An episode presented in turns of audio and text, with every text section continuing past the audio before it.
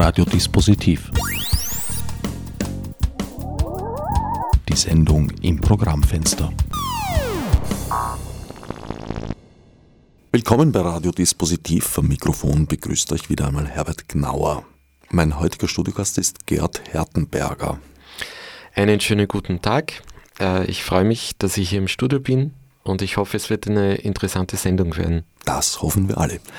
Der Grund, weshalb ich dich eingeladen habe oder der Vorwand ist das Buch, das du äh, publiziert hast im Seifert Verlag, sehr junger, engagierter Verlag, Aufbruch in den Weltraum. Äh, das Buch reiht sich in eine lange Kette von, von Publikationen verschiedenster Art, die heuer erschienen sind, anlässlich des Jubiläums der ersten Mondlandung. Ich interessiere mich schon seit einigen Jahrzehnten für Menschen, die unsere irdische normale Umgebung verlassen und hinaus in diese fremdartige, finstere, geheimnisvolle Welt der Schwerelosigkeit hinausreisen.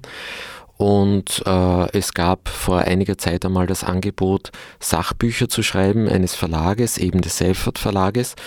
Und so kam es dann zu dem Projekt über sowjetische Kosmonauten etwas zu schreiben, über die Erlebnisse, über die Pannen, über die Faszination dieser Flüge und über die faszinierende Welt, wenn man umringt von Schwerelosigkeit im Finstern des Weltraums über der Erde schwebt. Damit hast du schon einen Punkt berührt. Äh, Im Allgemeinen wird bei uns die Geschichte der Weltraumforschung aus westlicher amerikanischer Sicht geschrieben. Dein Buch behandelt äh, in erster Linie oder fast ausschließlich eigentlich die russische Weltraum- und Raketentechnologie. Mich haben eigentlich immer schon Sachen interessiert, die ein bisschen geheimnisumwoben waren und nicht so unmittelbar erkennbar waren.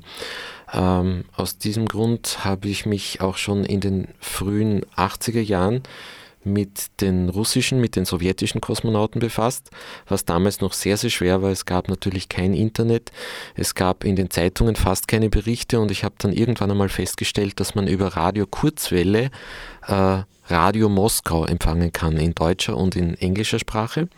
Und da gab es dann ganz skurrile Sendungen, die vollgefüllt waren mit sehr, sehr viel Propaganda und politischen Belehrungen, aber dazwischen auch eine ganze Menge an Geschichten, die äh, sich mit Weltraumforschung und Kosmonauten befasst haben. Du hast gesagt, seit einigen Jahrzehnten, jetzt bist du noch gar nicht so alt. Das heißt, du hast eigentlich in frühen Jugend- oder späten Kindertagen bereits damit angefangen. Ja, die ersten Sendungen über Radio Moskau habe ich äh, 1982 gehört. Das heißt, da war ich so 16 ungefähr. Und die Faszination ist seit damals ungebrochen. Die ist geblieben und sie ist vielleicht sogar noch größer geworden, weil es damals doch ein bisschen manchmal trocken war, wenn man wochenlang nichts gehört hat oder sehr dem Zufall überlassen war, dass man irgendwann einmal eine interessante Nachricht bekommt. Jetzt mit den Möglichkeiten des Internet, jetzt mit den Möglichkeiten persönliche Kontakte aufzubauen, wird das Ganze natürlich viel unmittelbarer. Man kann dann direkt von den Menschen her die Erlebnisse in einer sehr unmittelbaren und direkten Weise erfahren. Und wir erfahren, und das ist ein sehr, sehr wichtiger Punkt, seit dem Zerfall der Sowjetunion, wo nicht mehr diese Geheimhaltungsstufe über der Raumfahrt liegt, äh, viel detailreicher die ganz erstaunlichen Erlebnisse dieser Zeit. Ich habe mal eine äh, vergleichende Klassifizierung zwischen russischer und amerikanischer Raumfahrttechnologie gehört, die mir sehr plausibel vorkam, die folgendermaßen gelautet hat, äh, es ging um die Schreibmaterialien und da ging es eben darum, dass die Amerikaner sehr viel Zeit, Geld und Mühe investiert haben, um einen Kugelschreiber zu entwickeln, der im schwerelosen Raum schreibt. Die Russen haben mit Bleistift geschrieben. Genau, das stimmt auch, soweit ich weiß. Äh, das Problem beim Kugelschreiber ist ja, dass die Tinte nach unten sickern muss. Wir kennen das, wenn wir den Kugelschreiber umdrehen, dann sickert die Tinte nach hinten und dann schreibt er eine Zeit lang nicht gut. Und in der Schwerelosigkeit haben wir die Gravitation nicht, daher schreibt ein Kugelschreiber nicht. Und man hat dann ganz riesen viel Forschungsaufwand gemacht. Ja, und die Russen haben einen Bleistift genommen. Und so ist das bei sehr vielen technischen Sachen, wo es sehr, sehr simpel zugeht. Beispielsweise hat der österreichische Kosmonaut Franz Viehböck, der im Jahr 1991 zur russischen Mir-Station geflogen ist, mit leichter Beunruhigung und Erstaunen festgestellt, dass es da nicht irgendwie digitale Displays im Raumschiff gab. Man denkt doch, Raumschiff ist etwas sehr Modernes, Technologisches, sondern es gab da so komische Knopftasten wie bei einem sehr alten Radio. Wenn man auf eine Knopftaste drückt, schnalzen die anderen mechanisch heraus. Und er hat sich gedacht, irgendwie ist das, schaut das schon etwas altertümlich aus. Aber sie haben ihm dann gesagt, das funktioniert seit 20 Jahren und wir verwenden das einfach. Womit sie wahrscheinlich recht gehabt haben. Genau. Obwohl, wenn man das Beispiel mit dem Bleistift weiterdenkt, äh, also wenn was Unvorhergesehenes passiert, zum Beispiel man zu fest aufdrückt und die Spitze abbricht, dann hat man natürlich ein Problem, insofern als dann ein Projektil durch diese Kapsel schießt. Projektil ist vielleicht übertrieben, weil es schießt nicht mit so hoher Geschwindigkeit, aber es fliegt einfach weg. Aber wenn der hochtechnisierte Kugelschreiber aus der Hand rutscht, dann ist er auch weg. Im Übrigen, gerade bei Juri Gagarin beim ersten Flug eines Kosmonauten wissen wir heute, dass genau das passiert ist. Er hat auf einem ganz normalen kleinen äh, Block mit einem Bleistift äh, Notizen gemacht, sozusagen um den Flug zu dokumentieren, falls er etwas vergessen würde oder auch zur Not, falls er ums Leben kommen würde bei der Landung, dass die Techniker dann wissen, was alles passiert ist. Und ihm ist dann irgendwann der Bleistift aus der Hand gerutscht und für den Rest des Fluges gibt es dann keine Aufzeichnungen mehr. Es wurde auf den Ersatzbleistift, äh, war wahrscheinlich im Fünfjahresplan nicht drin. Genau. Böse gesagt. Du hast da einige äh, sehr interessante, spannende, teils auch skurrile und komische Anekdoten ausgegraben. Du musst jetzt nicht darüber äh, äh, erzählen, wir wollen ja schließlich auch ein wenig Werbung für das Buch machen. Mhm. Das wäre vielleicht ein guter Moment. Äh, wir haben es schon gesagt, Seifert ja. Verlag. Seifert Verlag, das Buch heißt Aufbruch in den Weltraum äh, und es kostet 19,90 äh, Euro, ist also durchaus leistbar, ist in normalen Buchhandel erhältlich und ist auch für Leute lesbar, die also jetzt keine besonderen Weltraumfreaks sind. Es ist nicht sehr technisch geschrieben, das heißt, man kann es auch lesen, wenn man von Weltraumfahrt wenig Ahnung hat. Äh, und es bietet sehr viele Geschichten, die spannend sind und vor allem auch lustig sind. Es gab ja wirklich die unglaublichsten Sachen. Also es ist, glaube ich, so für zwischendurch eine sehr nette Reiselektüre oder eine Lektüre für zu Hause zwischendurch am Abend oder so. Kann ich bestätigen. Also ich bin jetzt nicht besonders in Weltraumtechnologie eingearbeitet und ich habe das Buch als sehr informativ, unterhaltsam und vergnüglich empfunden. Eine der nettesten Geschichten ist die der ersten irdischen Lebewesen, die auf dem Mond waren. Ja, man würde vielleicht vermuten, dass das Menschen waren oder manche Leute würden glauben, dass das Affen waren, weil zumindest die äh, Amerikaner sehr viel mit Affen gearbeitet haben, bevor sie den Raumkapseln Menschen anvertraut haben. Man war ja ziemlich unsicher, ob diese Dinge alle funktionieren. Bei den Amerikanern und Russen sind sehr viele Raketen nach kurzer Zeit explodiert. Dann wollte man wissen, ob überhaupt den Organismus diese äh, Beschleunigung beim Start und die Schwerelosigkeit aushält. Die Amerikaner haben Affen in die Kapseln gesetzt, die Russen haben da eine ziemliche Aversion gehabt und haben gemeint, Affen, die sind viel zu, äh, viel zu irgendwie nervös und angespannt und die wollen ja nicht mitfliegen im Unterschied zu den menschlichen Kosmonauten. und außerdem äh, machen die dann vielleicht auch manches kaputt, weil die sind hochintelligent und kletzeln da überall im Raumschiff herum. Die Russen sind auf die Idee gekommen, man könnte große Schildkröten nehmen. Und das erste Raumschiff, was zum Mond geflogen ist, das erste Raumschiff überhaupt, was zum Mond geflogen ist und wieder zurück und sozusagen irdische lebende Wesen, Passagiere an Bord gehabt hat, das hat zwei große Schildkröten gehabt. Die sind um den Mond, um die Rückseite geflogen. Ob sie zum Fenster rausgeschaut haben, wissen wir nicht so genau. Sie sind dann auf jeden Fall glücklich auf der Erde gelandet, im Indischen Ozean. Es gibt sogar ein Foto, was jetzt nach dem Zerfall der Sowjetunion an die Öffentlichkeit gekommen ist, wo die dann relativ glücklich, vielleicht auch ein bisschen erschöpft, das kann man am Gesichtsausdruck nicht so erkennen, bei einer Schildkröte über das Bergungsschiff krabbeln.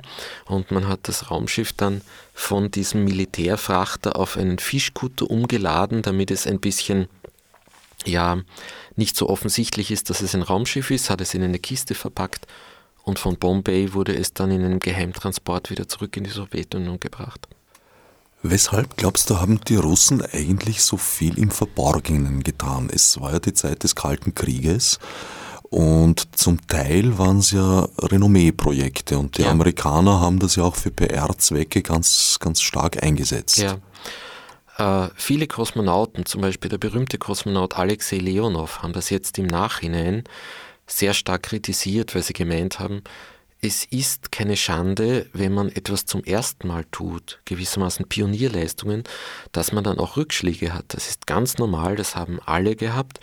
Ähm, die Russen hatten anscheinend sehr große Angst, dass man das dann publizistisch oder, oder propagandistisch auswertet von amerikanischer Seite. Und sie haben äh, mit einem unglaublichen Aufwand jegliche Fehlschläge äh, zugedeckt. Ja, obwohl, wenn man dein Buch so liest, gab es Fehlschläge, aber eigentlich hat man das Gefühl, sie sind äußerst behutsam eben zu Werk gegangen und ja. haben Menschen erst in die Kapseln reingesetzt, als sie sich ziemlich sicher sein konnte, dass eine gute Chance besteht, den auch lebend wieder zurückzubekommen. Genau, die Russen waren teilweise eigentlich fast vorsichtiger in mancher Hinsicht als die Amerikaner. Ähm, es gibt äh, es gab also von beiden Seiten sehr viel Propaganda und die Amerikaner haben in ihrer Propaganda immer wieder gesagt, na, den Russen ist das Menschenleben nichts wert. Da gab es sicher schon viele Tote, die als Leichen jetzt um die Erde fliegen. In Wirklichkeit haben die Russen jeden Raumschifftyp eigentlich viele, viele Male unbemannt äh, ausgetestet, bevor sie dann Menschen hineingesetzt haben. Und ein Großes Beispiel in dieser Hinsicht ist auch, dass zum Beispiel die russische Raumfähre Buran, die 1988 sozusagen als russisches Space Shuttle gestartet wurde, in einer technologisch durchaus erstaunlichen Leistung für unbemannte Flüge ausgerüstet wurde und unbemannt getestet wurde. Die Amerikaner haben in den allerersten Space Shuttle Flug schon zwei Leute hineingesetzt. Das hätte durchaus schief gehen können. Ja, ich kann mich noch gut erinnern an diese Gerüchte. Mhm das. ja, es, also es gab, es gab Gerüchte, wo man von Raumkapseln Stimmen aufgefangen hat. Es gab im Westen viele große Antennen, die man versucht hat, auf diese Raumschiffe zu äh, richten, denn der Start einer Rakete, der war über Radar und verschiedene andere Messgeräte auch im Westen nachverfolgbar. Man hat dann große äh, Radarantennen und große Radioempfänger, äh, Radioantennen auf diese Raumschiffe gerichtet und hat dann Stimmen von dort empfangen. Äh, diese Stimmen waren aber sehr oft nicht von Kosmonauten, sondern man hat darin Tonbandgeräte gehabt, hat die abgespielt und wollte testen den Funkverkehr zwischen Raumschiff und Erde, beispielsweise auch aus Mondentfernung, was 380.000 Kilometer entfernt ist. Und ähm, wenn dann nach der Landung nichts berichtet wurde, dass ein Kosmonaut gelandet ist, haben dann viele Leute im Westen gesagt, na, die sind einfach gestorben, das sind, oder sie kreisen noch immer um die Erde als Leichen. Die, die, Russen, denen ist das dann schon auf die Nerven gegangen und die haben dann irgendwann einmal beschlossen, auf diese Tonbandgeräte nicht mehr einen typischen Kosmonautendialog drauf zu sprechen, sondern beispielsweise wurden Suppenrezepte für Borscht und dergleichen abgelesen. Dann hat man einen ganzen Chor, irgend so einen Don Kosaken-Chor drauf gespielt und die Leute an den westlichen Antennen, die haben dann gehört und plötzlich war da ein Suppenrezept und ein ganzer Chor aus einem winzigen Raumschiff und wir wissen nicht genau, was sie sich damals gedacht haben, aber sie waren vermutlich recht verwundert. Ich nehme an, Sie waren längere Zeit mit der Dekodierung dieser zweifellos verschlüsselten Signale beschäftigt. Ich vermute das, ja, wobei ich jetzt gar nicht sicher bin, wie weit das Ganze verschlüsselt war oder nicht. Ähm, ich nehme an, Sie haben es tatsächlich für den Code gehalten. Also das ja, das, das kann natürlich auch sein. Genau, es gab einen Flug, da hat man dem Kosmonauten gesagt, äh, wenn alles gut läuft, soll er sagen, der Flug läuft großartig. Äh, wenn er sagt, der Flug läuft gut, heißt das für die Bodenmannschaft, es ist eigentlich, es läuft nicht sehr besonders. Und dann gab es noch irgend so etwas wie, der Flug läuft zufriedenstellend. Das hat dann schon geheißen, ich brauche dringend eine Notlandung. Also man hat einander mit Argusaugen beobachtet, der Osten, ja. den Westen und vice versa. Insofern ist es eigentlich fast tröstlich, dass es da auch etliche Aktivitäten gab auf der russischen Seite, die vom CIA oder den anderen beobachtenden amerikanischen Institutionen nicht wahrgenommen wurden. Ja, das ist sehr erstaunlich, weil man würde sich denken, dass diese sehr, sehr gut technisch ausgerüsteten Institutionen eigentlich viel wussten gegenseitig, aber wie sich heute herausstellt, wussten die teilweise gar nicht so besonders viel, in manchen Dingen sogar außerordentlich wenig. Das lag vor allem daran, dass sich die, die westliche Seite sehr stark auf technische Dinge äh, verlassen hat, beispielsweise auf Satelliten, die mit großen Lauschantennen den Funkverkehr abhören. Die Amerikaner haben es aber eher nicht geschafft, äh, Menschen, Agenten in, diese, in diesen militärisch-industriellen militärisch Raumfahrtkomplex hineinzubringen. Das hat zum Beispiel die Folge gehabt, dass die allererste riesengroße 110 Meter hohe Mondrakete, die von den Russen gestartet wurde und die dann nach einigen Minuten Flug in einem gigantischen Feuerball explodiert ist. Das Ganze war im Februar 1969, also kurz vor der Mondlandung, äh, dass dieser Start vollkommen verpasst wurde vom Westen, vom CIA und dass noch in Fachbüchern, in hochqualitativen Fachbüchern aus dem Jahr 1989 dieser Staat überhaupt nicht vorkommt. Also über 20 Jahre hinweg ist das. Ja. Da gibt es noch eine andere Geschichte, dass sehr wohl wahrgenommen wurde, dass da jetzt äh, was vorbereitet wird. Auf der Abschussrampe zwei Raketen standen, glaube ich, mich ja. zu erinnern. Und als der Satellit das nächste Mal kam, wussten sie nicht recht zu deuten, was sie da sahen. Da gab es, also man, man, hat ja schon seit dem Jahr 1968 gesehen, dass irgendetwas dort ist, so ein raketenartiges Ding. Äh, und man hat die Höhe anhand der Schattenlänge gemessen, wenn die Sonne am Abend tief steht. Man wusste also, das ist ziemlich hoch. Und ähm, diese Raketen wurden aber immer wieder zwischen Startrampe und äh, Montagehalle hin und her äh, geschoben. Also man wusste nicht, wenn sie dann weg war, die Rakete, ob sie jetzt gestartet ist oder ob sie jetzt wieder in der Halle drinnen ist. Im Juli, das war wirklich nur zwei Wochen vor dem Start von Armstrong und Aldrin und Collins zur ersten Mondlandung, zwei Wochen vorher standen zwei riesige Raketen am Startgelände und hat sich dann gedacht, irgendwas passiert da. Schaffen die es womöglich doch noch eine Woche vorher auf dem Mond zu landen? Äh, diese Satelliten, die sind nicht geostationär über einem gewissen Punkt, sondern die fliegen von Zeit zu Zeit drüber. Und wie er dann das nächste Mal drüber geflogen ist, war die Rakete weg aber es war auch die ganze Startrampe weg und es war ein riesiges Trümmerfeld. Man hat sich dann schon gedacht, da ist irgendwas passiert. Und das war auch eine gewaltige Explosion. Die Explosion war so ziemlich die stärkste, die es jemals in der Weltraumfahrt gegeben hat. Die war man muss sich vorstellen, die Rakete 110 Meter hoch, ist ungefähr 200 Meter über dem Boden, also fast über der Startrampe explodiert und es sind auch in der gesamten Umgebung die ganzen Fenster wieder eingedrückt worden und äh, es war eine gewaltige Explosion. Niemand ist gestorben, erstaunlicherweise. Die haben sich alle halt vorher schon sicherheitshalber in Bunkern zurückgezogen. Du sagst, die Fenster wurden wieder eingedrückt, als ob das bei einer Tagesordnung gewesen wäre. Ja, im Sommer, im Juli 1969 war das ja nicht so schlimm. Im Februar 1969, bei dem ersten Start, äh, war das eher ungut. Äh, man muss wissen, dass in diesem Bereich des Kosmodroms Baikonur, also in der Steppe von Kasachstan, ein ziemlich extremes Wetter herrscht. Es gibt im Sommer glühende Hitze zuweilen mit über 40 Grad. Es gibt im Winter teilweise minus 40 Grad und genau damals gab es minus 41, 42 Grad, eine grauenhafte Kälte. Jedes amerikanische Space Shuttle hätte bei so einer Witterung sofort Startverbot, aber die robusten russischen Raketen, die haben sie beinhart gestartet, auch bei so einem Wetter. Äh, dann kam die Explosion und durch die Explosion wurden von den gesamten Quartieren der Techniker und den Wohnbereichen die Fenster eben eingedrückt. Und durch diese unglaubliche Kälte sind dann, ist dann das Wasser in der in den Rohren der Zentralheizung zu Eis geworden. Die Rohre sind geplatzt und man hat es zwar geschafft, die Fenster relativ schnell wieder einzuglasen, nur die Heizungen waren komplett außer Betrieb. Die die Reparatur hat sehr lang gedauert. Und man äh, hat dann mit so kleinen Elektroöfchen es geschafft, glaube ich, in diesen Wohn- und Arbeitsräumen die Temperatur gerade so auf knapp über den Nullpunkt zu heben, was ziemlich unangenehm war. Es gibt da auch in Bezug auf die Kälte noch die Geschichte mit der äh, fortschrittlichen Heizung, die sich da zwei Soldaten organisiert haben. Ja, also es gibt ja so dieses Klischee, dass man in Russland mit Radioaktivität und auch Kernkraftwerken und Ähnlichem ein bisschen lockerer umgeht. Ich kann jetzt nicht beurteilen, ob das generell stimmt.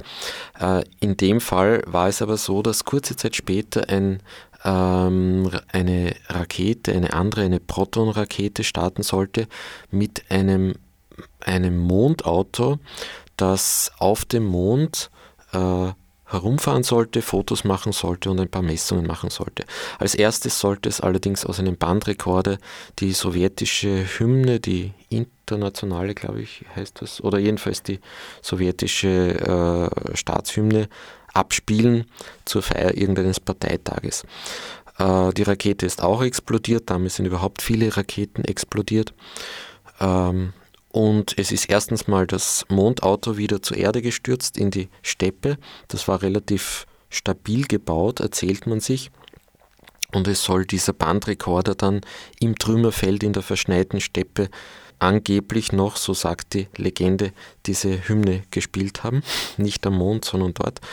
Und es gab dann auch noch das Problem, dass dieser, dieses Mondauto, der Rover, ein, ähm, eine Art äh, radioaktives Heizungssystem an Bord hatte. Da drin war das Element Polonium, das kennen wir von diesem Spion Litvinenko, der vor einiger Zeit vergiftet wurde damit, sagt man.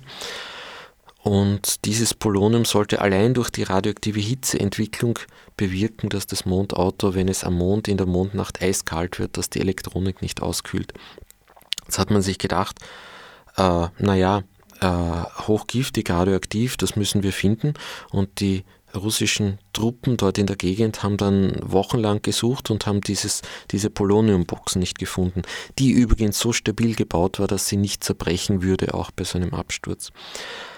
Viel später hat man herausgefunden, dass, wir erinnern uns, es hatte da minus 40 Grad, dass zwei Soldaten diese Box gefunden haben. Es war natürlich ein riesiges Radioaktivitätszeichen drauf, das war ihnen eher wurscht.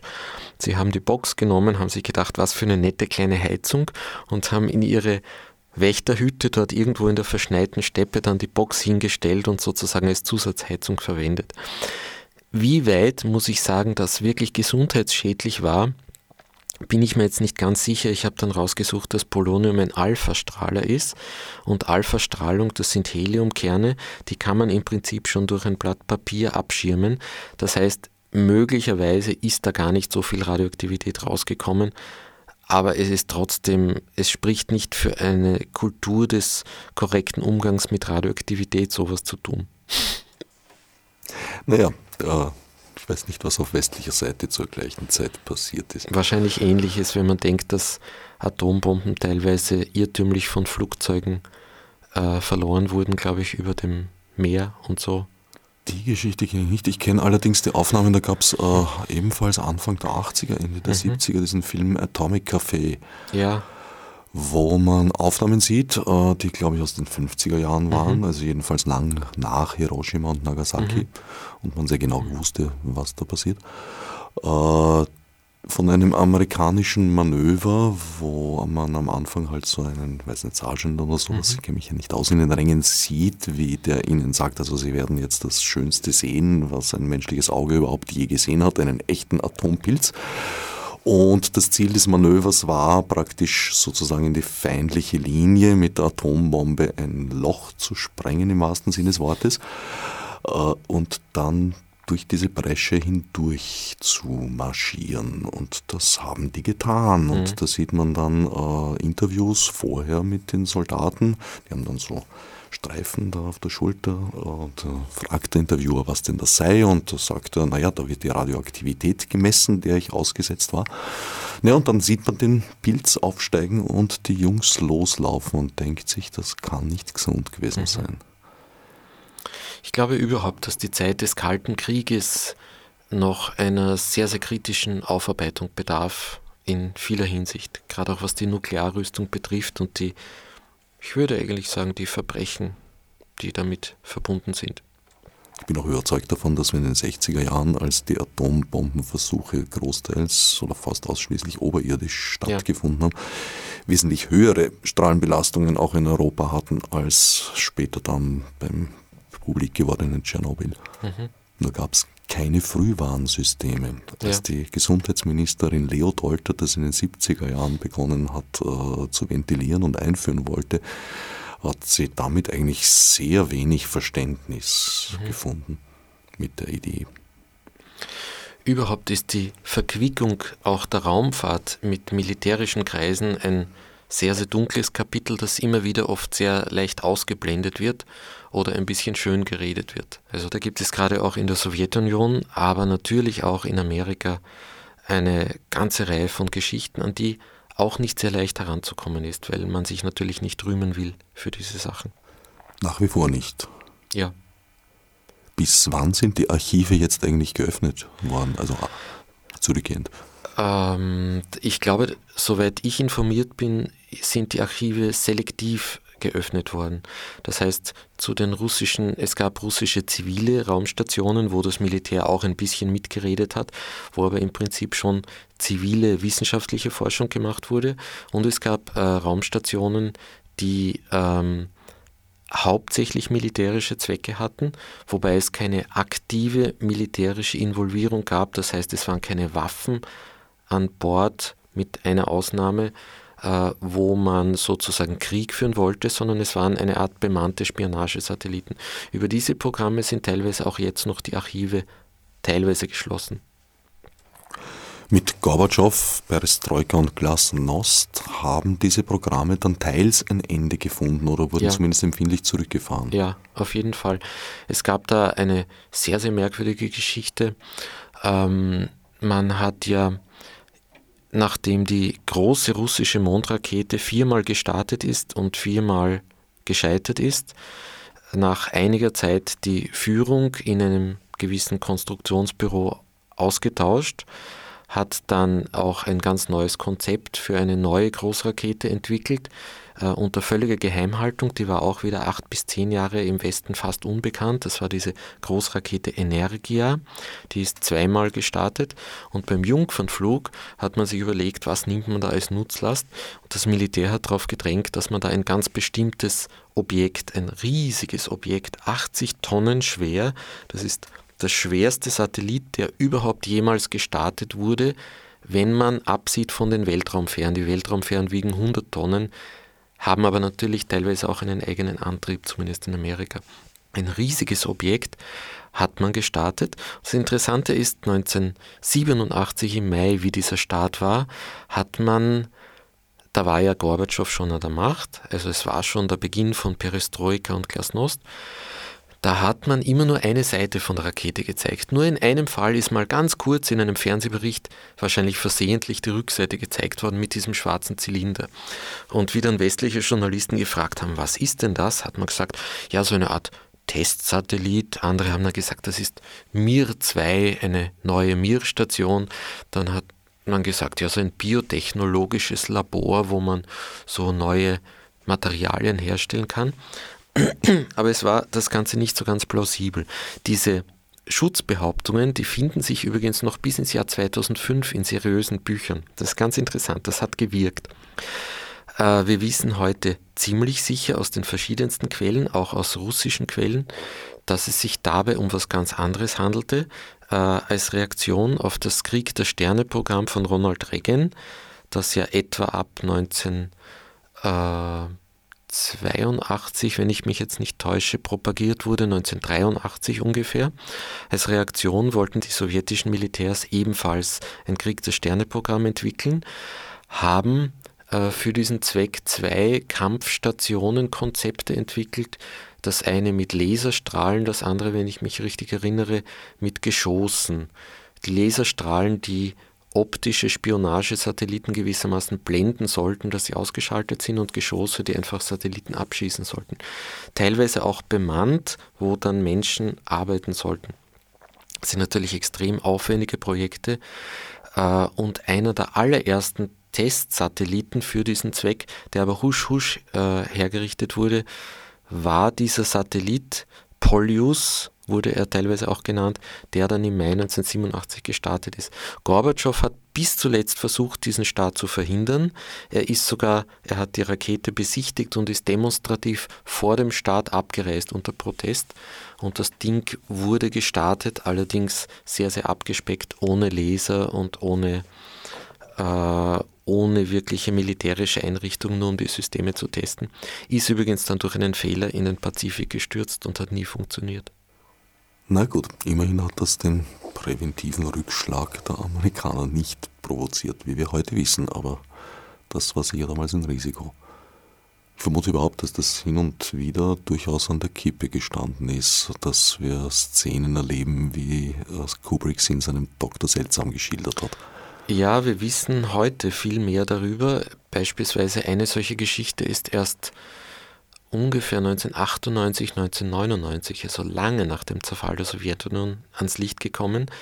Eben deshalb, weil die Militärs ihren Bereich auch noch weiterhin äh, großteils ziemlich geheim halten. Diese Geschichte hat sich im September 1983 abgebildet. Es war ein milder, angenehmer Spätsommertag. Wir waren in Wien vielleicht gerade irgendwo noch spazieren, haben uns irgendwo in Straßencafés getroffen und haben nicht gewusst, dass wir vielleicht Minuten davon entfernt waren, dass ein Atomkrieg ausbricht. Es war einer von den vielen, vielen äh, Spionagesatelliten, Frühwarnsatelliten, die in Ost und West die gegnerischen Atomwaffenbasen beobachtet haben. Und einer dieser russischen Satelliten hat da ein, eine Art Lichterscheinung gesehen bei einer Basis, ich glaube in Montana, wo er daraus gefolgert hat, dass das der Start einer Nuklearrakete mit Atombomben ist. Er hat sofort Alarm ausgelöst, der Satellit, und es gab dann einen Mann in einer Steuerungszentrale, einen Russen, der hat äh, diesem Signal misstraut und er hat dann über seine Befehls Vorschriften hinweg sich gesetzt. Er hätte eigentlich sofort das äh, Hauptkommando der Atomstreitkräfte äh, alarmieren müssen. Dann wäre der Präsident verständigt worden. Dann, es war damals, glaube ich, noch äh, entweder Brezhnev oder Andropov. Ähm, dann hätte man wahrscheinlich eine, eine unmittelbare Abschussbereitschaft äh, installiert und dann hätte man es vielleicht abgeblasen oder auch nicht, je nachdem. Dieser Mann hat allerdings gesagt, er vertraut diesem einzelnen Signal nicht, hat das nicht weiter gemeldet, sondern hat gesagt, wir warten erstmal ab. Dann hat man gemerkt, es war eine Fehlfunktion eines Sensors am Satelliten, eine Sonnenspiegelung. Und so wurde der Dritte Weltkrieg verhindert. Naja, gerade nochmal Glück gehabt. Mhm. Wir sind jetzt ungefähr bei der Halbzeit, das heißt, es ist jetzt Zeit, dich nochmal vorzustellen. Mein heutiger Studiogast ist Gerhard Hertenberger, eigentlich promovierter Biologe. Genau. Übst du diesen Job noch aus? Oder tust du was in dieser Richtung? Indirekt. Ich mache nichts derzeit an der Universität. Ich habe eine Zeit lang äh, als Postdoc, wie man sagt, äh, Forschungsprojekte bearbeitet am Institut äh, für Ökologie in der Alternstraße ich habe mich danach allerdings dem Wissenschaftsjournalismus zugewendet und arbeite derzeit hauptsächlich als Wissenschaftsjournalist und als Autor. Beides frei. Beides frei, beides vollkommen frei. Daher auch ein bisschen brotlos könnte man sagen. Also so richtig reich geworden bin ich damit noch nicht. Aber es sind wunderschöne Tätigkeiten großteils zumindest. Man kommt mit sehr interessanten Leuten zusammen, man hat mit interessanten Themen zu tun. Tauschen möchte ich also nicht mit vielen anderen Leuten. Dich interessiert ja nicht nur der Blick nach oben, sondern auch der Blick nach unten. Genau. Ähm, es hat sich in den letzten Jahren ergeben, dass ich mich anfangs so nebenbei und in letzter Zeit immer stärker mit äh, Gewölben, historischen Kellern, äh, unterirdischen Spuren äh, unter der Stadt Wien oder auch größer gesehen im Osten Österreichs beschäftigt habe. Ähm, es hängt das auch ein bisschen äh, der, der, Verbindungsbogen zum Weltraum und zu den russischen Kosmonauten ist, dass es auch wiederum Dinge sind, die nicht so offensichtlich sind. Es ist so das Geheimnisvolle, das Verborgene, wo man ein wenig aus dem Alltag ausbrechen kann und in Welten kommt. Und in diesem Fall kann ich selber hineingehen, was beim Weltraum nicht so leicht ist. Äh, dass man da äh, Welten entdecken kann unter der Straßenoberfläche, die äußerst geheimnisvoll sind, wo man hier Spuren sieht, die Jahrhunderte alt sind, wo man Abenteuer erleben kann und mit netten Leuten gemeinsam unterwegs sein kann. Ja, was Wien betrifft, äh, befinden wir uns da auf einem sehr reichen Boden. Meines Wissens ist die Stadt ja immer übereinander gebaut worden. Dann gab es auch teilweise Zeiten, in denen sie wie die Irren gebuddelt haben, zum Beispiel während mhm. der Türkenbelagerungen. Und ich bin selber einmal in einem Trachtengeschäft, wo im Keller mhm. manchmal Vernissagen sind, dann vor einer vergitterten Tür gestanden und habe da hineingeschaut und da war ein dunkler Gang. Und dann habe ich gefragt, was das ist. Und dann habe ich gesagt, naja, ja, das ist ein Gang. Und dann habe ich gefragt, äh, naja, habt ihr nie geschaut, wo das hinführt? Und ich gesagt, doch, wir sind mal hineingegangen, nach fünf, sechs Metern hat er sich dann geteilt, dann sind wir zurückgegangen und haben ihn zugemacht. Also die Wiener Innenstadt ist ja um, äh, eigentlich wie ein Maulwurfshaus. Äh, das könnte man schon so sehen, ja. Äh, weil du gesagt hast, ähm, zugemacht. Es ist leider tatsächlich so, dass von diesem früher einmal sehr stark verbundenen Labyrinth an Gängen äh, viele Gänge unterbrochen sind. Und zwar insbesondere nach dem Zweiten Weltkrieg. Da hatte man Angst vor Schmugglern, man wollte irgendwie nicht, dass da Einbrecher oder Plünderer gehen. Und es gab sogar äh, Vorschriften, dass man das zumauert. Es gibt aber nach wie vor noch sehr stark äh, miteinander vernetzte Bereiche, man muss sie nur finden und äh, es gibt tatsächlich äh, erstaunlich tiefe Keller. Das eine ist, wie du gesagt hast, dass äh, man früher ein viel tieferes Straßenniveau gehabt hat und dann lange Zeit einfach, wenn ein Haus zusammengestürzt oder eingerissen wurde, auf einen Schutthaufen draufgebaut hat. Da haben wir zum Beispiel gesehen, äh, in einem Haus in der Nähe des, ich sag mal, zwischen, zwischen am Hof und Judenplatz, äh, ein Fenster, ein Fenster aus dem Mittelalter, was im Keller unten ist. Ist noch immer wunderschön zu sehen.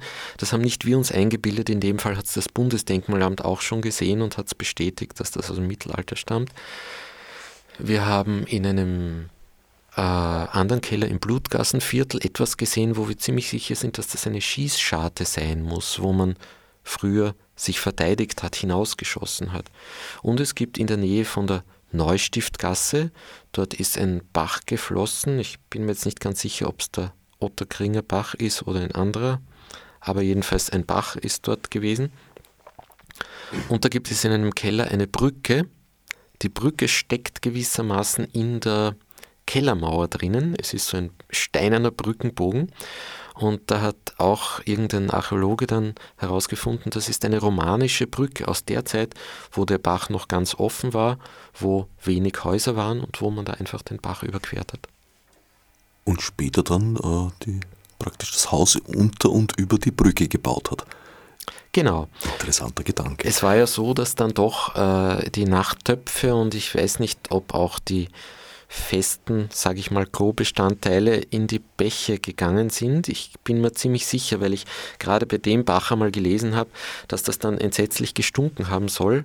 Und es gab ja damals noch nicht so diese Kanalsysteme. Wir reden ja doch schon von einer Zeit, sagen wir, 1300, 1400, 1500 und man hat damals viele dieser Bäche im Stadtgebiet eingewölbt. Und die Brücke war dann nicht mehr notwendig und es gab dann auch weniger Überschwemmungen, man hat dann dort gebaut. Es gab ja eine Zeit, wo die Zugänge zu diesem System relativ offen gelegen sind, und zwar war das die Zeit des U-Bahn-Baus, als die große Grube am Stephansplatz war. Hast du das noch bewusst miterlebt? Äh, ich war damals eigentlich noch relativ klein, das war in den 70er Jahren. Ich kann mich an das große Loch erinnern. Äh, ich weiß jetzt nicht, wie weit man in die Kellersysteme dort hinein konnte. Es könnte sein, wenn ich du es sagst. Weiß von schatzsuchenden ja. Expeditionen, ah, ja. die dort Aha. durchaus auch fündig wurden. Ja. Bekannt ist natürlich diese merkwürdige Vigilkapelle, die eigentlich keinen richtigen Zugang hat, wo man vermutet, dass man da durch das Dach der Kapelle hinuntergestiegen ist. Da gibt es ja sehr viele Gerüchte. Auch manche glauben aus den Kreuzen und der Bauweise sogar auf die Tempelritter und so Sachen schließen zu können. Man muss bei diesen Berichten immer versuchen, halt vorsichtig auseinander zu glauben, was so Gerüchte sind, bis zu vielleicht auch Spintisierereien und was jetzt einigermaßen belegbar ist. Aber allein das, was belegbar ist, ist schon so spannend und so unglaublich, dass man aus dem Staunen nicht rauskommt.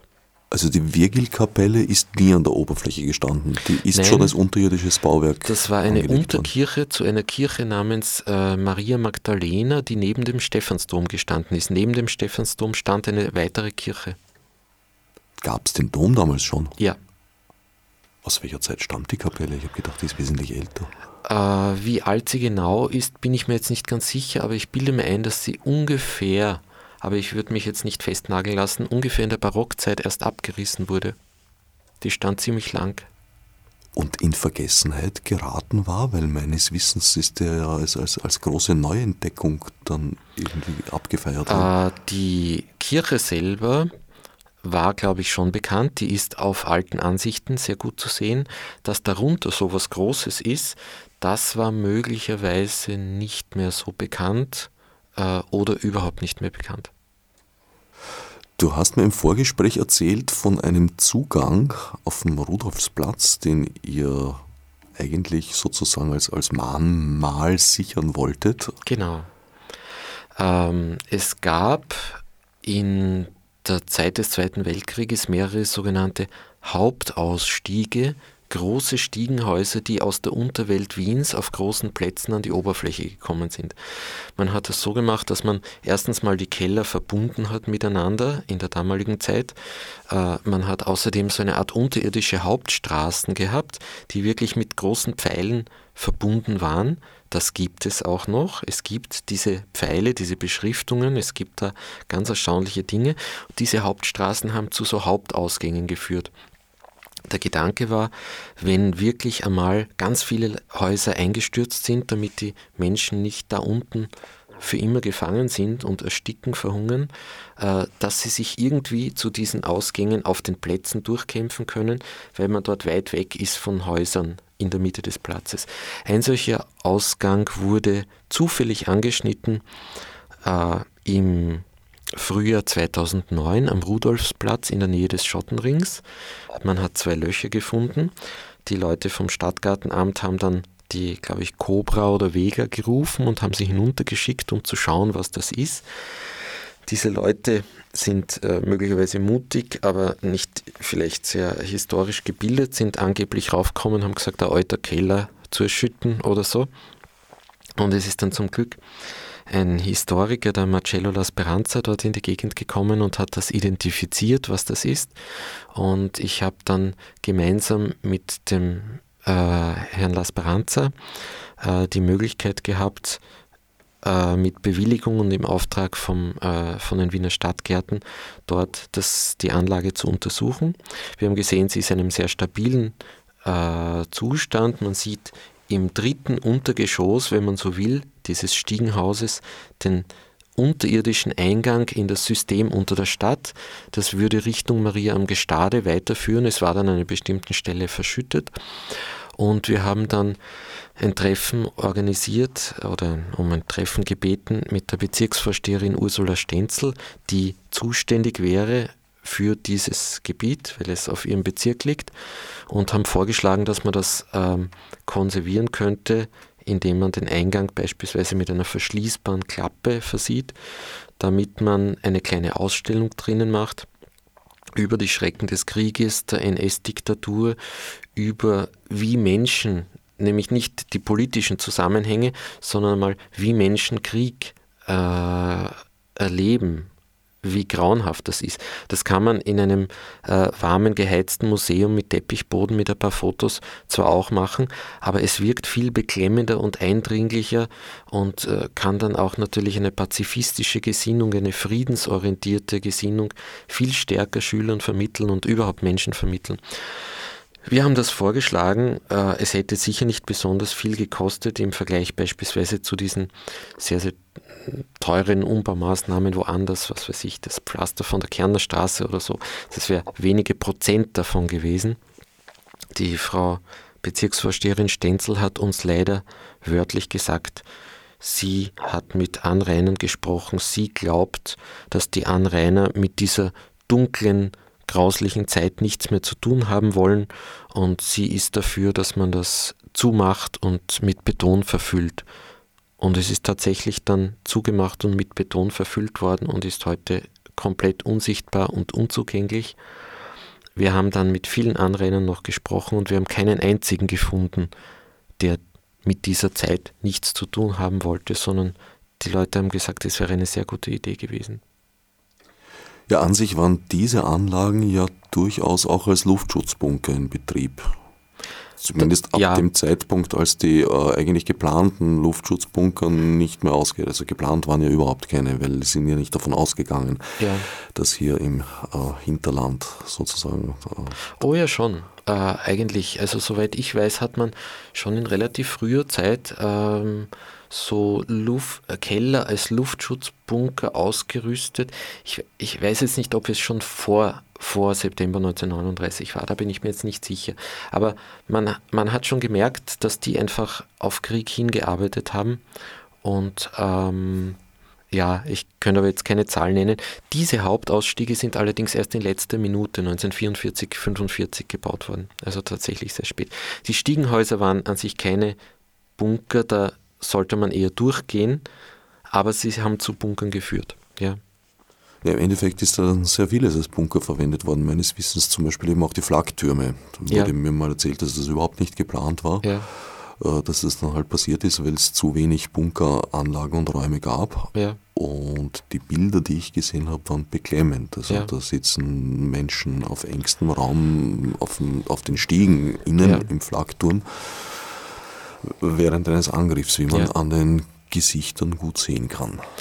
Und genau das würde so Bunkeranlagen und auch eventuell einen Flakturm sehr gut dafür prädestinieren, dass man so eine Art kleines Museum für klein sage ich, es muss jetzt nicht was riesen, ein riesengroßes Projekt sein, aber eine Art Museum für Zeitgeschichte, für, für die Schrecken der NS-Diktatur, aber auch für die Lebensweise der, der kleinen Leute. Es muss nicht immer die große Politik sein, sondern einfach, wie war es in einer Stadt zu leben, in der Krieg ist, äh, um das nacherleben zu lassen mit Fotos, mit Informationen gerade auch wenn man dann im Fernsehen sieht, wie so Bomben auf Bagdad fallen oder in Afghanistan oder im Gazastreifen oder an vielen anderen Orten der Welt. Man sieht das doch relativ steril. Man sieht zwar gelegentlich dann schreiende Leute und so, aber es ist doch ein wenig anonym. Und wenn man sich dann vorstellt, mitten in Wien, dann ist das schon ein sehr eindringliches ein, eine sehr eindringliche Erfahrung. Und es gibt einerseits einen Bunker, der schon hergerichtet wurde mit einer Ausstellung, der ist im Arne Carlsson Park bei der Währinger Straße. Der wurde vom Bezirksmuseum, äh, vom Professor Willi Urbanek, vom Historiker Marcello La Speranza in Zusammenarbeit mit Schulklassen hergerichtet mit einer tollen Ausstellung. Momentan ist er gerade nicht betretbar, weil es so äh, Schwierigkeiten mit Vorschriften gibt. Es gibt dann immer so Vorschriften, was alles für Regeln eingehalten werden müssen bei Veranstaltungsräumen. Manche sind sicher sehr sinnvoll, manche sind ein bisschen ja, wirken ein bisschen bürokratisch, aber das wird demnächst, glaube ich, geklärt und dann kann man ihn wieder besuchen. Und es gibt die Idee, in einem Flakturm auch so eine Art Zeitgeschichte-Museum zu gestalten. Da gibt es immer wieder Gespräche mit Stellen der Stadt Wien. Teilweise stoßen sie auf Interesse, aber es ist noch ein sehr weiter Weg, ob sowas jemals zustande kommt. Du unternimmst selbst Expeditionen ins ja. unterirdische Wien. Ich habe gehört, die, die berühmte dritte Mannführung ist eingestellt worden. Weißt du da was drüber? Angeblich ähm, dürfen es das nicht mehr. Ja, also ich habe es nur von verschiedenen Seiten gehört. Ich habe allerdings sozusagen die Ansichten der Gegenseite noch nicht gesagt bekommen. Insofern kenne ich nur die Aussagen der einen Seite. Es war so, dass es über Jahre hinweg ganz großartige Fackeltouren gegeben hat die ein Herr Peter Rüborz gemacht hat durch den äh, Wienflusstunnel. Ähm, es gab dann eine Pause, weil man Bauarbeiten gehabt hat für so einen Zusatzkanal dort unten. Und danach hat dann die zuständige Magistratsabteilung gesagt, sie wollen das nicht mehr gestatten, weil es zu gefährlich sei. Und zum gleichen Zeitpunkt haben sie aber ein bisschen woanders, nämlich in einem Kanalbereich, nicht im Wienflusstunnel, selber äh, Führungen begonnen, die sehr erfolgreich sind. Äh, sie haben es begründet, das Verbot für diese Fackeltouren von Peter Rüberts mit irgendwelchen Sicherheitsbedenken. Ähm, es gibt aber sehr viele Leute, die sagen, sie glauben eigentlich, dass die Stadt Wien hier das Geschäft selber machen wollte. Ich kann nicht beurteilen, was davon stimmt, aber die zweite Theorie scheint mir nicht sehr unplausibel. Äh, offiziell ist es ja nicht gestattet, theoretisch nicht gestattet, in diesen Wienflusstunnel zu gehen. Es ist so, wenn ein äh, Regenwetter kommt, insbesondere ein plötzlicher Sturzregen, dann kann der Wienfluss im harmlosen Fall binnen zwei, drei Stunden, im Extremfall binnen einer halben Stunde äh, sehr rasch ansteigen und dann könnte es lebensgefährlich werden. Wenn man solche Touren allerdings bei einer Trockenheitsphase macht und man kann ja das Wetter für die nächsten vier, fünf Stunden sehr gut äh, normalerweise voraussagen, vier, fünf Stunden, drei Stunden sind nicht viel, äh, dann sind solche Touren eigentlich äh, gefahrlos möglich. Und es ist ein faszinierender Punkt. Ich weiß nicht, ob es jetzt heikel ist, wenn ich sage, dass ich mir das selbst angeschaut habe, aber mein Gott, ähm, ich denke, als jemand, der als Wissenschaftsjournalist tätig ist, der mit Bezirksmuseen zusammenarbeitet, ist es fast meine Pflicht, mir solche interessanten Orte anzuschauen. Wie kommst du eigentlich zu den Stellen, die interessant sind? Das ist ein sehr wichtiges Thema, denn äh, diese Stellen sind oft nicht leicht zu finden. Eine Möglichkeit ist, dass man in Archiven und alten Büchern nachschaut. Eine Möglichkeit ist, dass man mit Menschen redet, die sich auskennen. Da gibt es manche Leute, die geradezu ein Lexikon sind. Manche äh, Dinge findet man auch, wenn man irgendwo vor Ort ist, wo man weiß, das ist eine interessante alte Gegend und dann einfach Menschen anspricht dort und mit denen drüber redet. Letztlich ist es fast nicht möglich, eine Gegend systematisch zu untersuchen. Es sind beispielsweise in den alten Vierteln von Wien die meisten Keller versperrt. Es ist natürlich jetzt nicht unbedingt etwas sehr Korrektes, wenn man einfach so in einen Keller hineingeht. Man würde dann auch leicht äh, für einen Einbrecher gehalten werden, auch wenn man wissenschaftliche Publikationen und einen Ausweis des Bezirksmuseums mit hat. Man kann sich dann an einen Hauswart wenden. Das geht manchmal, wo es noch einen gibt. Man kann sich an die Hausverwaltung wenden. Das ist meistens das Allerfürchterlichste, weil die Hausverwaltung dann sagt, der Keller ist so schier und außerdem da kann man sich den Kopf anhauen und dann sind wir schuld und die Versicherung und so. Äh, Im Idealfall unterschreibt man dann ein Papier, ich bin selber schuld, wenn ich mir den Kopf anhaue oder irgendwas. Aber das dauert unglaublich lang. Und dann ist es vielleicht ein Keller, der wirklich uninteressant ist, wenn ich jetzt zehn Häuser habe und ich muss zehn Hausverwaltungen kontaktieren. Mühsam. Das heißt, wir freuen uns unglaublich, wenn Leute uns Tipps geben, uns erzählen, wo sie glauben, dass etwas ist, was interessant ist, wo sie etwas wissen, wo sie vielleicht sogar einen Schlüssel haben, auch wenn sie ganz unsicher sind, ob das überhaupt interessant ist. Der Laie sieht dann oft gar nicht so die Sachen, die man, wenn man sich schon ein bisschen damit beschäftigt hat, die man dann erkennt. Das heißt, ich möchte an dieser Stelle auch gleich sagen, wenn unter den Hörern, wenn es Leute gibt, die irgendwas wissen, irgendwas vielleicht auch erfahren haben vom Vater, Großvater, Onkel, dass die in irgendeinem Stollen einmal wo waren, wenn es vielleicht im eigenen Haus oder im Nachbarhaus einen spannenden Keller gibt oder irgendwas, meldet euch. Wir sind sehr glücklich. Ich sage wir, weil wir sind so eine ganze Gruppe, wo Historiker dabei sind, wo ein Direktor eines Bezirksmuseums dabei ist, ich als Wissenschaftsjournalist, also wir machen das sehr seriös, wir dokumentieren das, wir sagen das auch dann nicht jetzt groß weiter, die Adressen. Wer gemerkt hat, vielleicht, ich habe jetzt da keine einzige Adresse gesagt, wo es was gibt, weil es natürlich heikel ist, wenn jetzt 100 Menschen plötzlich in ein Privathaus aufkreuzen und darunter wollen. Ähm, wir erforschen es und wenn wir es mal mit einem Foto publizieren, dann ohne genaue Adressenangabe. Das heißt, wenn jemand was Interessantes weiß, würde ich mich sehr freuen über eine Kontaktaufnahme. Meine E-Mail-Adresse ist, ich sage es mal zuerst in einem Satz, ghertenb.gmx.at. Ich werde es noch einmal buchstabieren. G wie Gerhard, H wie Harald, E wie Emil, R wie Richard, T wie Theodor, E wie Emil, N wie Nordpol, B wie Bertha, dann at der Klammeraffe gmx.at. Und wer kein Internet hat, gibt es ja auch noch Leute, äh, der kann mich auch gerne anrufen. Meine Telefonnummer lautet 0676 77 234 33. Ich wiederhole nochmal 0676 77 234 33. Dem wäre vielleicht noch hinzuzufügen, dass sich dieser Aufruf natürlich nicht nur an die Hörer, sondern auch an die HörerInnen richtet. Entschuldigung, ja, das ist, ähm, ist mir sehr wertvoll, da alle einzubeziehen. Manchmal vergesse ich es noch. Des Weiteren, ja, ja, wir üben da alle. Und des Weiteren, äh, also die Telefonnummer nicht, aber die E-Mail-Adresse ist auch auf dem Website von Orange 94.0 unter http o94.at zu finden bei dieser Sendung.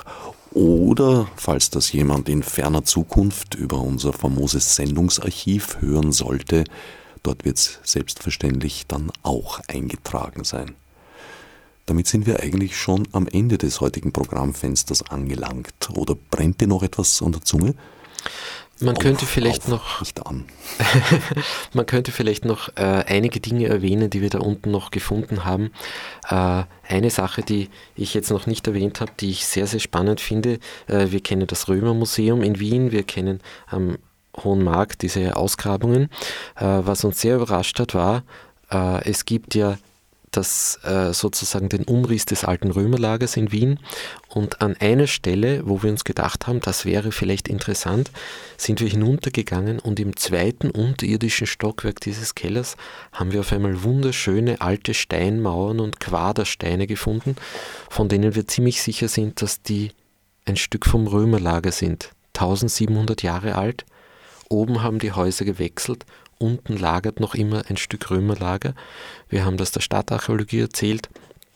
Die kennen es flüchtig, haben es aber auch noch nie genau angeschaut. Es gibt immer wieder Überraschungen. Ein Brauereigewölbe, in dem es sich irgendwo in Wien, sage ich mal, äh, das schon seit 1916 nicht mehr in Betrieb ist, wo in der NS-Zeit eine geheime Waffenfabrik gewesen sein dürfte, wo es heute äußerst schwer ist hineinzukommen. Es gibt Unmengen an faszinierenden Dingen unter unseren Füßen. Na, ich sehe schon, dir wird nicht fad werden die genau. nächsten Jahrzehnte. Mein Studiogast heute war Gerhard Hertenberger, seines Zeichens äh, Publizist, freier Journalist. Das Buch, über das wir die erste Hälfte der Sendung gesprochen haben, heißt Aufbruch in den Weltraum und ist im Seifert Verlag erschienen und käuflich zu erwerben, sage ich jetzt mal. Obwohl wir der werbefreie Sender sind, aber das ist ein Hinweis in diesem Fall. Mein Name ist Herbert Gnauer. Auf Wiederhören. Bis zum nächsten Mal bei Radio Dispositiv.